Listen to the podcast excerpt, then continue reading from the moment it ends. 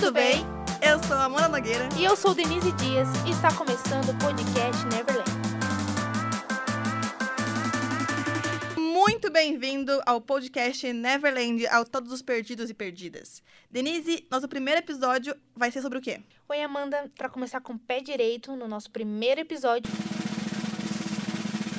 vamos falar das produções originais Netflix. Eu não sei vocês, mas na verdade, toda vez que eu vejo filme ou anime na, na Netflix, eu fico vendo assim, produção original Netflix.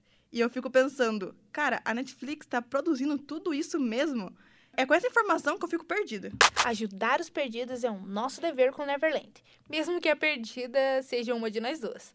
Beleza, então tá. O que são uma o que é, na verdade, uma produção original Netflix? É assim, a plataforma ela tem um catálogo vasto de filmes e séries, de outros estúdios e canais.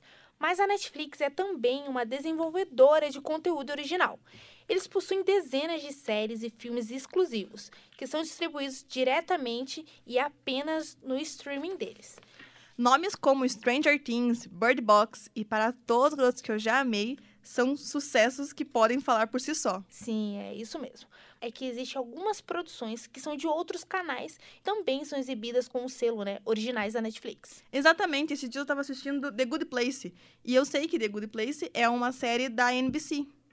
É, tudo que é produzido pela Netflix não vem do estúdio Netflix, até porque não existe. O que torna eles original Netflix é o fato deles terem sido encomendados e distribuídos pela plataforma. Um exemplo é Orange is the New Black. Isso, amiga, me ajuda no inglês. Orange the New Black, eu acho. Bem, apesar de ser uma original da Netflix, é produzida por outro estúdio. Existe algum fator que pode influenciar essa, esse contexto, essa regra, digamos assim? Existe sim. O fator geográfico pode influenciar muito nisso. Como que ele vai afetar?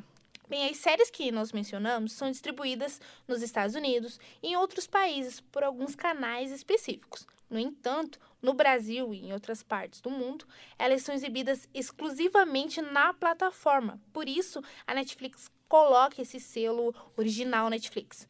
Querendo dizer, ó, é o nosso usuário que pode acessar esse conteúdo. Lá nos Estados Unidos, séries como The Good Place e Raio Negro também são disponibilizadas pelo serviço. No entanto, por serem exibidas em outros canais, elas não carregam o selo da Netflix. O mesmo vale no Brasil para séries como The Walking Dead ou The Flash, por exemplo. Ah, sim, é bem mais complexo do que eu pensei. Agora que você falou sobre as séries, e antes eu mencionei filmes, é, eles também têm que seguir essa regra? Olha, quando a gente fala de filme, o cenário muda. Basicamente, a estrutura se mantém. A Netflix não produz diretamente nenhuma longa, gente. Ela apenas distribui. Embora ele seja uma peça fundamental na viabilização dos recursos financeiros. Eles os donos do money. Eles bancam. Bancam mesmo. Literalmente, eles bancam. Exatamente. Tanto em filmes, né? Eles bancam tanto os filmes quanto as séries. No entanto, nos últimos anos, a Netflix ela deu realmente um gás nas suas produções de filmes originais. Tudo começou com Beasts of No Nations, em 2015, considerado até hoje um dos melhores filmes de ficção da plataforma. Foi nesse momento que a Netflix passou a investir cada vez mais em conteúdos originais cinematográficos. Agora ficou claríssima e eu não vou mais ficar perdida no Netflix. Que bom, Mandy. E quer dar algum recadinho, alguma palavra antes de encerrar? Ah, eu quero sim.